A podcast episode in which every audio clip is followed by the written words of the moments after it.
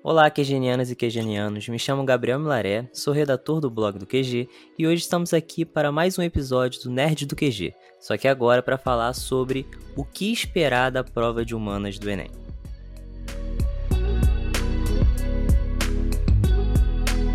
Esse episódio faz parte de uma série de conteúdos abordando cada área da prova do Enem, uma espécie de entrevista mais descontraída com professores, monitores e educadores, para fazer um grande raio-x de um dos exames mais esperados do ano. Aproveito para deixar o convite para que depois desse episódio nos acompanhe nessa reta final de preparação. Mas enfim, para o episódio de hoje, conversaremos com a professora Beatriz Veloso, professora de Geografia do QG do Enem, edutuber do canal Beatriz Veloso Geografia, e que também tem o seu próprio podcast, o Quem Tem Limite é Município. Seja bem-vinda, Bia. Oi, gente, prazer. Além disso, para essa conversa de humanas de hoje, eu também vou participar, só que comentando um pouco, debatendo a prova de história. Acredito que, enfim, esse mix de conversa entre geografia e história pode ficar bem interessante, até mesmo porque o Enem é uma prova que não divide matéria por matéria dentro do próprio caderno, né? Mas então, vamos ao que interessa. Bia, vamos lá. É, como eu tinha dito, os cadernos das áreas do conhecimento do Enem não segmentam matéria por matéria. É, a minha primeira pergunta, que vai ser o ponto de partida para a nossa conversa, diz respeito exatamente a essa interdisciplinaridade na área de humanas.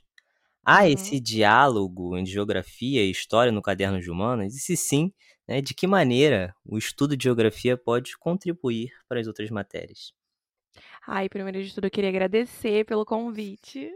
Fiquei muito feliz. É uma grande responsabilidade estar aqui, mas eu espero que seja uma boa conversa e que consiga ajudar o máximo de alunos possível. Então, vamos para a análise. Uh, você tinha comentado sobre a questão da prova do Enem não dividir os cadernos em, ah, essas são as questões de geografia, essas são as questões de história, as questões de química. E isso de fato não acontece, né? Porque parte do pressuposto que o Enem é uma prova interdisciplinarizada. Então, existe a possibilidade de você abrir a, a prova, né, o caderno de questões, no dia, sei lá, de ciências da natureza e ter alguma questão de química, de física, ou então até mesmo de matemática, sei lá, que você consiga a, resolver com o auxílio de outras disciplinas que não necessariamente estão dentro daquele caderno de questões. Sim, sim. Uh, acho que no ano passado, se eu não me engano, na prova de química caiu uma questão falando sobre acidez do solo, que é uma matéria que a gente também vê em geografia. Por exemplo, quando a gente fala sobre a acidez do solo do cerrado. Então, é muito interessante o aluno ter uma visão mais ampla, mais geral, algo holístico, né? Assim como a própria geografia é. É uma matéria que se conecta muito bem com todas as outras disciplinas. Então, tem um pouquinho de geografia em história, um pouquinho de geografia uh, em português, um pouquinho de geografia em matemática e por aí vai. E é até interessante você perguntar isso, porque existem algumas matérias, né, parte ali do, do cronograma do ano, que são vistas tanto na aula de geografia quanto na aula de história, né? Sempre quando vem lá na apostila, ah, agora a gente vai estudar sobre Revolução Industrial, vai falar sobre indústria do Brasil. Os alunos falam: ah, não, a gente está vendo em história o presidente tal, primeira revolução. Sim, exatamente. E tem uma questão também que eu acho que é importante, o aluno pode parecer simples, mas eu acho que é muito fundamental um aluno, ainda mais que se dispõe a estudar para não só para o Enem, mas para os vestibulares de uma maneira geral, é que entender o próprio, é, a essência das ciências humanas, que é estudar as relações, por mais simples que pareça, né, do homem, né, do, do homem enquanto uhum. indivíduo. Então é óbvio que essas interações com o espaço, as interações entre grupos sociais, e aí a gente pode trazer também sociologia para discutir é, questões relacionadas à geografia, questões relacionadas à história, e que fazem parte da essência das ciências humanas. E eu acho que isso é muito importante o aluno ter isso em mente, até mesmo para conduzir o estudo, né? Durante, durante essa, ainda mais essa reta final. Exatamente, facilita muito a vida deles e acho que também facilita para a compreensão de mundo. Como você mesmo tinha falado, a história tem um objeto de estudo, assim como a geografia tem outro. Então, por exemplo, na geografia, nós acabamos analisando as dinâmicas da sociedade e da natureza, né? As dinâmicas naturais e sociais que acabam estruturando o mundo.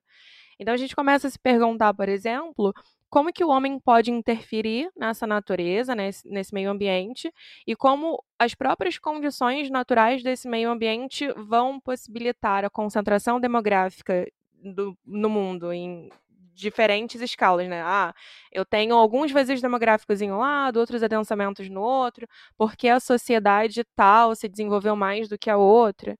Enfim, é, é tudo junto. e aí, sobre pe pegando um gancho sobre essa, essa nossa fala em relação à, essência das ciências humanas em si, eu acho importante ressaltar isso, porque é, eu tenho tido uma impressão, me confirma se, se você também tem esse tipo de impressão, de que muitos candidatos esperam do exame, né, do Enem, uma cobrança muito diferente do que realmente é abordado. A gente vê todo final de ano comentários como ah, a prova de humanas é só interpretação de texto. Ah, a prova de humanos não aborda conteúdo em si diretamente. O que leva, inclusive, muitos alunos a negligenciarem as nossas áreas, né? Uhum. Mas aí eu te pergunto, é verdade isso? Né? A prova de geografia, história, de humanas de uma maneira geral, é só interpretação de texto? É mito, misericórdia, assim, minha espinha fica arrepiada toda vez que eu ouço alguém comentando algo do tipo. Vocês precisam saber os conteúdos, não é falar assim: "Ah, tô vivo, eu existo no mundo, vou brotar no Enem final de semana lá com a minha caneta e vou gabaritar tudo". Não é assim que funciona. É, é claro que com conhecimento de mundo a gente consegue se safar numa questão ou outra, mas existem é, questões teóricas, né, questões pontuais que aparecem e que acabam possibilitando você eliminar uma alternativa e marcar outra como correta. Inclusive, eu não sei se você também está com essa visão de prova, Gabriel, mas pelo menos em geografia, nos últimos anos, uh, eu percebo muito mais uma questão teórica do que interpretativa. Sim, sim.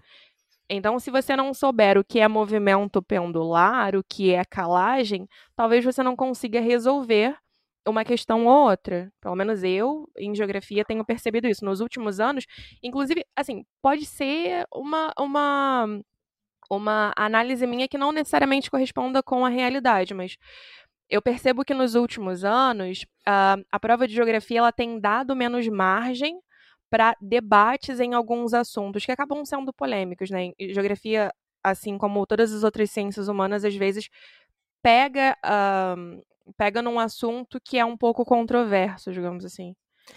Sim, e assim, o aluno pode até conseguir fazer a questão, né? Mas se ele souber o embasamento teórico, né, por trás daquele, daquele debate, naquele texto, naquele recorte, ajuda muito. Vai ser muito mais fácil, por assim dizer, para ele conseguir achar ali uma alternativa que, que corresponda ao que a questão pede. E isso tem muito a ver também sobre essa questão de, de conteudismo, né? A prova de humanização e interpretação de texto. É, eu, eu faria essa questão de. Eu acho que muitos candidatos, eu vejo muitos candidatos esperando um exame completamente diferente, porque, é, gente, é, independente de onde você esteja fazendo a prova, sul, sudeste, norte, nordeste, centro-oeste, tem é, no, no, ano de vestibular, né, os alunos fazem muitos vestibulares e acabam se acostumando com cobranças de vestibulares estaduais e até mesmo de, de universidades particulares que tem lá a famosa ementa. Ah, ementa do vestibular. Aí você vai lá ver quais assuntos que vão cair. E no Enem não tem uma ementa. Então, o Enem ele já deixa bem claro que ele não vai é, querer de você que você saiba, por exemplo, as fases da Revolução Francesa, ou se você sabe, por exemplo, citar todas as capitais do, do Brasil. Ele quer que você, a partir de certo fenômeno histórico, consiga interpretar noções muito fundamentais que ele chama de habilidades e competências. Então, se você for lá no edital do Enem, tem lá habilidades e competências. Aí façam esse, esse exercício. Vejam, vejam lá habilidades e competências da prova de humanas, especificamente ali da, da, da, área de história. Vocês vão ver que tem questões assim. Ah, saber interpretar noções relacionadas à memória, noções relacionadas à identidade. Em nenhum momento eu falo, ó, era Vargas, ditadura civil-militar, é, Brasil Isso não colônia. acontece, né? É, isso não acontece. Então, quando vocês forem, isso é muito importante porque assim, vou dar um exemplo prático. Eu posso pegar uma questão em que eu coloco um texto, vou dar um exemplo em história. É, eu coloco um texto sobre o, o Pelourinho, lá na Bahia, né, em Salvador. Pelourinho, como que aquela área é uma área turística hoje em dia, e coloco um outro texto sobre o que é um pelourinho. Eu não sei se muitas pessoas sabem o que é um pelourinho, né? Mas pelourinho era um lugar onde você castigava escravizados publicamente para dar aquele recado para aquela sociedade escravista. E aí, o que a questão pode abordar é como que se há ali naquela região um processo de construção de memória. Como é que eu transformo um espaço de dor e sofrimento e como que hoje em dia, e aí já trazendo, por exemplo, a sociologia para debater, como que hoje em dia centros de umbanda, centros de candomblé, movimentos negros tentam ressignificar aquele território que antes foi de dor e sofrimento em um território de vivência cultural. E isso é interpretação de texto? Longe de ser. Você aí mobilizou conceitos importantíssimos para as ciências humanas, conceito de memória, conceito de ressignificação, conceito de identidade coletiva, e que não está é, é, dentro de um conteúdo específico, mas que fazem parte das, das ciências humanas. Né? Inclusive, em uma das competências, ele aborda a questão do patrimônio material, imaterial. Sim, sim. E algum tempo atrás, você estava comentando do Pelourinho, eu me lembrei da questão que falava sobre o Cais do Valongo, aqui no Rio de Janeiro. Que antigamente era o Cais, da, era Cais do Valongo, virou Cais da Imperatriz, passou um tempo esquecido na cidade, até que numa obra para construção de metrô, aqui no centro do Rio, uh, o IFAM redescobriu o, o Cais do Valongo e hoje em dia ele é patrimônio. Isso, exatamente. Isso é muito. E, e esse é um tipo de debate que você pode trazer diversas áreas. É aí que, voltando ao assunto inicial, né, que a gente está falando de interdisciplinaridade, posso trazer geografia, posso trazer sociologia, posso trazer história, né? E, enfim, e aí percebam, né? É, e aí também você pode falar por causa da geografia, eu posso pegar, trazer lá na prova do Enem, uma revolta que, histórica no Brasil Império, sei lá, vou pegar aqui uma revolta que vocês não. Pessoal de, de pré-vestibular não costuma estudar. Posso pegar uma revolta que, se, que deu no século XIX na cidade de Salvador, que, que lutavam contra é, as, o, as forças, uh, o exército imperial que estava tentando, uma medida do império que estava tentando tirar os enterros de dentro das igrejas e ir para o cemitério. E aí, a partir daí, os enterros não eram feitos mais na igreja e sim no cemitério. Eu posso colocar essa revolta em um texto que vocês nunca estudaram, vocês nunca estudaram a princípio, né? E, a partir dessa, desse texto, eu interpretar questões relacionadas à disciplina católica, mentalidade cristã da sociedade imperial. Então, é, assim como, como geografia, eu posso pegar é, é, blocos econômicos diversos no, no mundo todo, tentativas de integração econômica e pedir que você interprete algo que está extrapolando o conteúdo em si e sim aquele debate teórico, né? Mas bem, vamos falar um pouco sobre essa preparação dos estudos, né? A gente falou um pouco sobre que essa preparação, ela muitas vezes é subestimada por muitos candidatos e muitos candidatos esperam algo diferente. Mas e aí, Bia, nessa reta final, de que maneira os, os alunos eles podem conduzir os estudos referentes à área das ciências humanas, levando em consideração todos esses pontos que a gente ressaltou, né? e principalmente nessa reta final? Como estudar para a prova de humanas nessa reta final? Um, assim, eu vou deixar bem claro que eu não acredito que exista um único modo de se estudar. Acho que cada aluno vai encontrar por si só o jeito que mais se adapta para a realidade de cada um. Mas se eu tivesse que dar uma dica, eu diria para que esse aluno ele foque em matérias que já foram bastante cobradas nos últimos anos, até mesmo para facilitar, porque o volume de conteúdo é muito grande e também para ter um olhar a partir da matriz de referência do próprio edital do Enem. Então, como você comentou agora há pouco, existem alguns eixos cognitivos, e entre esses eixos existem é, trechos que se adaptam muito bem né, com, a, com a disciplina de humanas, tanto de geografia quanto de história. Como, por exemplo, a compreensão dos fenômenos, como, por exemplo, uh, o enfrentamento de situações, problemas. A gente parar para pensar, por exemplo, as transformações que acabam acontecendo no espaço geográfico como um produto das relações socioeconômicas e culturais de poder.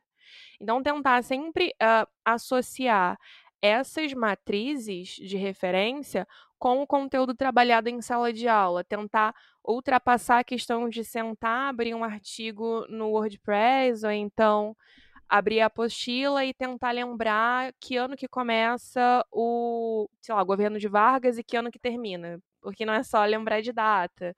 Ou então não é só lembrar Uh, o nível de integração do Mercosul ultrapassa isso. Essas relações elas acabam afetando a, as relações, né? No, o cotidiano das pessoas e das sociedades também.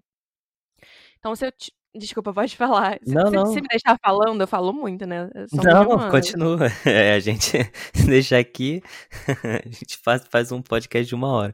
Mas tipo não, prometemos não fazer. Mas pode completar.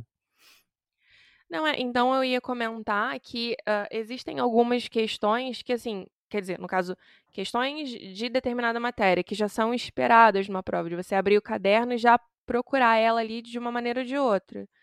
Geralmente em geografia, nós temos questões ambientais sendo bem abordadas. E aí lembrando que as questões ambientais, elas podem ser analisadas de duas maneiras diferentes, né? O fenômeno em si, você saber as características, onde acontece a chuva ácida, o que é inversão térmica, a diferença de aquecimento global e efeito estufa, ou então um debate internacional, falar sobre as conferências, sobre os objetivos para os próximos anos. Isso, às vezes, uh, esse assunto, né, dessas questões ambientais também pode estar junto com algumas outras matérias. Eu posso, por exemplo, ter uma questão associando indústria, fases do capitalismo com questões ambientais, por exemplo. Falar, por exemplo, como o desenvolvimento da indústria no século XVIII na Inglaterra acabou influenciando nas questões ambientais que eles vivenciam hoje em dia. Parar para pensar, ah, inclusive, hum, nossa, não sei se isso vai cair na prova, mas talvez eu esteja aqui dando uma de Chico Xavier. Imagina se eu acerto. Se acerta, vão, vão começar a falar que o QG tem, tem internos no, no INEP. Ano passado, eu coloquei no Instagram uma imagem que caiu na prova. Eu fiquei toda arrepiada. Eu falei assim, meu Deus, João, que também é outro professor de geografia, eu não tô acreditando nisso. Que era a questão da Pangeia com a divisão dos países, né? Os limites dos países hoje em dia. Também, também já aconteceu isso comigo de mostrar uma, uma imagem de Vargas com as crianças para tratar de, de Era Vargas, e aí no Enem, acho que foi do ano retrasado, aparecia essa mesma imagem. Aí vieram perguntar para mim se eu, se eu tinha amizades dentro do, do Ministério da Educação. Não, ó, trazendo a realidade o que nós vivenciamos hoje. Uh, no, vocês sabem, nós estamos vencendo uma pandemia, né, do coronavírus, e nós estamos isolados desde o início do ano, mantendo uma série de restrições no início do ano, não sei se vocês lembram, mas uma série de mapas e gráficos e fotos foram divulgadas. Tipo assim, aqui no Rio de Janeiro, com a galera 15 dias, um mês em casa, Baía de Guanabara voltou a aparecer golfinho. Lá na, em Veneza, se eu não me engano, água raia nos canais, os peixes, sabe? Então, acho que existe uma possibilidade grande de, de associarem essa questão da pandemia com as questões ambientais no mundo todo. Um mapa, inclusive, é, pega a, a, a análise da qualidade de ar da China antes e depois, assim, em 2019, no mesmo período do ano, e agora em 2020. E a qualidade do ar aumentou, assim, absurdos, né? Porque, eu não sei se vocês sabem, mas a China tem é, um uso muito intenso de carvão mineral, que é um combustível fóssil extremamente poluente. Então, quando chega no inverno, você não consegue enxergar um palmo na, na frente da tua cara. E aí, no inverno desse ano, uh, o ar estava um pouco mais limpo. Essa imagem deu uma super viralizada. Então, acho que existe uma possibilidade. Fica aí o meu palpite. Mas somando a isso tudo, que a, que a, Bia, que a Bia falou muito bem, é, eu adicionaria em relação à, à história, e também, por que não, sociologia, é, um estudo de conceitos. Que eu acho fundamental e que eu vejo muitos alunos negligenciarem durante o ano né? Porque às vezes o estudo de conceitos, um estudo teórico, ele é abordado dentro de uma matéria. Então a gente aborda o que é república quando a gente está estudando a, o período republicano brasileiro, a emergência da República no Brasil, quando a gente está estudando a Revolução Francesa. Só que aí vai a prova do Enem e coloca um, um texto debatendo a concepção de república. E aí, isso não é conteúdo? Claro que é, mas não é um conteúdo prático em si, né? Que você observa ali no factual. Então eu acho que nessa reta final, somado a isso tudo que a Bia comentou, eu acho que é muito importante vocês revisarem alguns conceitos fundamentais para a prova do Enem. Se vocês forem lá na, na matriz de referência que, que a Bia chegou a comentar, né, onde está lá habilidades e competências, enfim, vocês vão ver que lá na habilidades e competências tem questões como identidade, memória, cidadania. Por que que todo ano a gente observa é, diversas pessoas falando assim, quais são as matérias que mais caem? em história no Enem? Ah, segundo reinado, escravidão, é, era Vargas, ditadura civil militar. Mas por que especificamente esses assuntos? Não é que a banca privilegie, ah, tem um, um fulaninho na banca que estuda isso, vai todo ano colocar isso. Não é isso. É porque esses períodos históricos foram fundamentais na, na construção da cidadania do Brasil. Então, se cidadania é um conceito importantíssimo para a prova do Enem, esse conceito, é, esses assuntos, eles tendem a ser mais privilegiados. Mas eu posso fazer um conceito de cidadania, é, eu posso trabalhar o conceito de cidadania mostrando, como eu falei, uma revolta aleatória, ou posso mostrar um fenômeno que aconteceu é, em qualquer país do mundo, né? Então, acho que esse estudo conceitual, um estudo teórico é muito importante. Inclusive, eu faço aqui o convite para que vocês deem uma olhada no blog do QG, né? É só ir lá no é, no seu site de pesquisa e colocar blog.enem.com.br, que tem algumas matérias lá falando isso, né? O estudo de revisões de conceitos para Enem, né? Principalmente lá na área de humanos, que eu acho fundamental. Então faço esse convite para vocês. Quer ver um exemplo, já que a Bia criou um, uma questão aqui de cabeça? Quer ver um, uma questão muito interessante de você, de você colocar isso, dialogar com sociologia e história?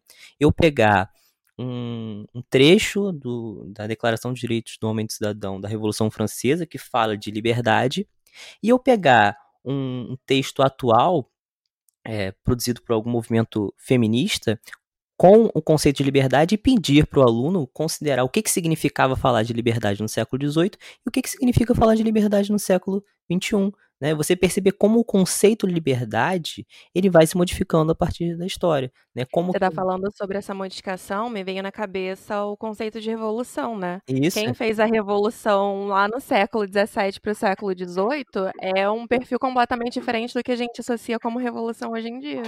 A emergência de pautas, como eu falei da pauta feminista, pode falar do pauta do movimento negro, pauta de movimentos ligados a, a LGBTQI+, enfim. E eu posso mostrar como os próprios conceitos históricos, eles se transformam a partir da emergência de pautas completamente inovadoras na sociedade. Né? E isso aí o aluno vai olhar pode olhar um texto, olhar um outro texto e falar assim, ah, interpretação de texto. Não é, não é interpretação. Eu vou, vou aqui militar a favor do não, não ser interpretação de texto, porque esses são conceitos importantíssimos, né? São conceitos muito importantes para as ciências humanas e que tem que estar no estudo de vocês, gente. O estudo de conceitos, é óbvio que o estudo prático, né, do estudo factual, é óbvio que é, que é importante a gente ter essa dimensão é, da, da espacialidade, também do, do recorte temporal de cada governo, de cada período histórico. Só que esse estudo teórico de conceitos não pode faltar. Beleza? Outra coisa que a gente tem que deixar bem claro, só para é, complementar o seu, o seu raciocínio. Conceito e opinião são coisas diferentes, tá? Por favor. O conceito ele é a formulação de uma ideia por meio de palavras ou então de alguns recursos visuais. É o que faz o homem ter um norte para se basear, né? Um consenso que alguma coisa seja alguma coisa. Você bater o olho numa cadeira e identificar, isso é uma cadeira e não é uma escada. Da mesma maneira que as fórmulas elas são importantes para as matérias de exatas, os conceitos são essenciais para a compreensão das ciências humanas. Sem elas, as ciências humanas não sobrevivem. Então, sim, você precisa saber o que é território para você entender um texto de humanas. Porque se você não souber o que é território, você pode estar pensando A e, na verdade, o conceito dizer que é B. E isso não significa necessariamente que o conceito é uma coisa engessada. É, esse conceito ele está sempre em mutação, né? Sempre se debatendo. Como o Gabriel mesmo comentou, a percepção de mundo alguns anos atrás era completamente distinta do que nós percebemos hoje em dia. E, e comentando em relação a isso que, que você chegou a, a falar, né? É importante a gente delimitar aqui que ciências humanas não é ciências exatas. Então, como a Bia bem disse, né, o conceito é uma espécie de fórmula ali, mas que a gente também precisa problematizar esses conceitos. Não é apenas você entender, por exemplo, o conceito de território e achar que, ah, pronto, entendi o conceito de território. E aí o Enem vai lá, coloca um texto problematizando é, a questão do território de, por exemplo, populações originárias no Brasil, né, debate, é, é, como é que eu posso dizer? Disputa de território no Brasil, você vê, observar como é que na prática se dá esse conceito. Sempre observar que há essa diferença entre o conceito teórico e como isso se dá na prática. Né? Ver como que não são fórmulas na, como as ciências exatas, porque a gente está falando de ciências humanas, a gente está falando de conceitos que mudam no tempo, que mudam no espaço, né? e que são muito importantes para as ciências humanas. Bia, já encaminhando aqui para o final, Algum comentário a mais para tecer sobre essa prova de humanas do Enem? Alguns mistérios que você e seus amigos dentro do, do MEC podem, no, podem nos contar? Os infiltrados. então, gente, eu acho que é basicamente isso.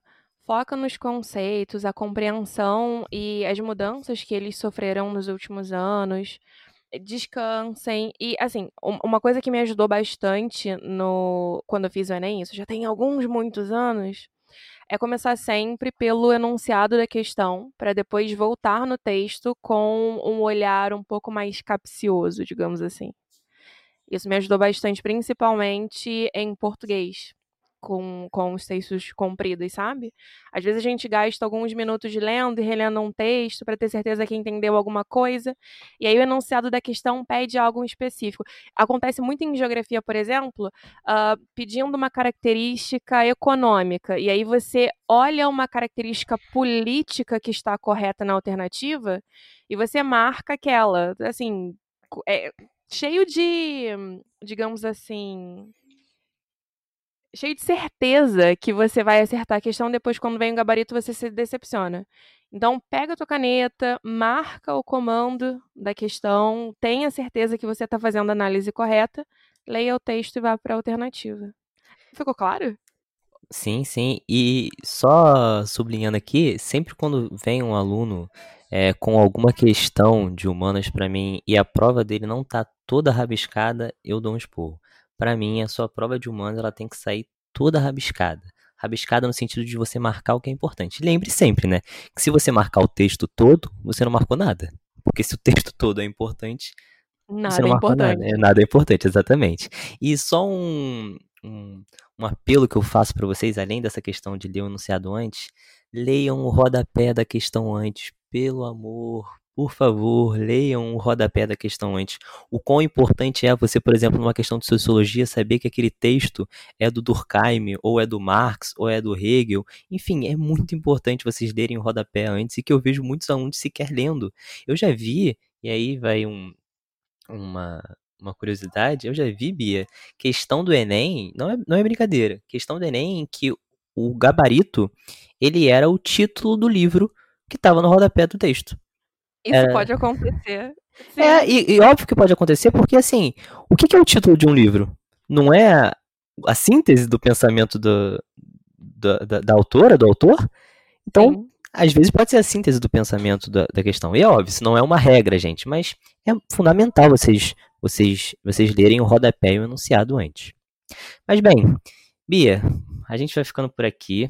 Acho que foi uma conversa bem esclarecedora, inclusive para mim. É, e espero que a gente tenha dado uma luz nessa reta final é, para os alunos que vão é, cursar Enem, né? Vão fazer o Enem nesse ano tão longo que só vai terminar em janeiro para alguns, né? É, e convido também, né, para aproveitar e responder a última pergunta.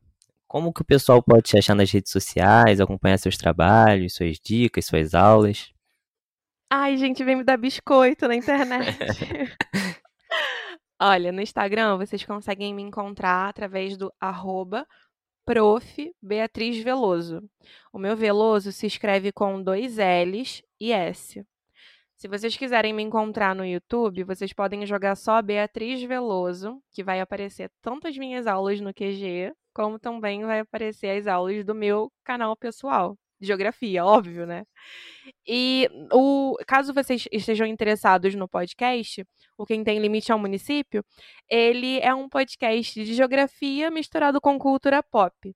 Então a gente pega um conceito da geografia e tenta associar com alguma coisa do cotidiano. Já falei até de Anitta lá, acredite se quiser. Falamos de meninas superpoderosas e coisas do tipo. Então, vocês conseguem encontrar o Quem Tem Limite em qualquer agregador de preferência de vocês. Geralmente eu uso o Spotify, mas existem outros como o Anchor, o Deezer, o próprio do, da Apple, que eu não me lembro o nome, mas. Enfim, vocês conseguem encontrar lá.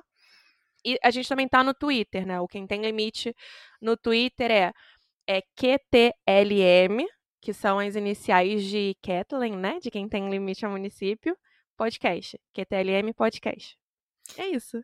Perfeito, perfeito. Aproveito também para deixar um convite, né, já que eu apresentei hoje o programa a Bia, para vocês, primeiro, conhecerem o nosso canal do YouTube, do QG do Enem, né, além do blog do QG, que a gente carrega com matérias muito interessantes, muito importantes, né, sempre focado em Enem vestibulares. Para aqueles que querem acompanhar também minhas dicas e trabalho, tem o meu Instagram, é G-A-B-E Milari, M-I-L-A-R-E, Gabi Milari. E eu tenho um perfil também no Instagram, é algo mais específico, mas para tratar de carnaval. A gente trata um pouco sobre história do carnaval, relacionando sempre com alguns é, tópicos muito importantes para a história do Brasil, né? Contando a história do Brasil a partir da história do carnaval. E o perfil no Instagram é Além das Cinzas. É assim como se escreve mesmo, arroba Além das Cinzas. E é isso, a gente vai ficando por aqui. Esse foi mais um episódio do Nerd do QG. Fiquem ligados nos próximos que estarão recheados de dicas essenciais para quem fará o Enem Vestibulares do Brasil. Conhece aquele amigo ou amiga que também vai fazer a prova do Enem e curte podcast? Aproveite para recomendar o Nerd do QG, o Quem Tem Limite é o município da Bia também. E lembre-se sempre que esse podcast é feito também por vocês. Então podem enviar sugestões por meio do Facebook, Instagram ou Twitter do QG Procura lá, arroba QG do Enem, tudo junto, que vocês vão achar. Tchau, tchau, pessoal. Beijo, gente. Coloca nos stories que você tá ouvindo a gente. Marca a gente. Beijo. tchau.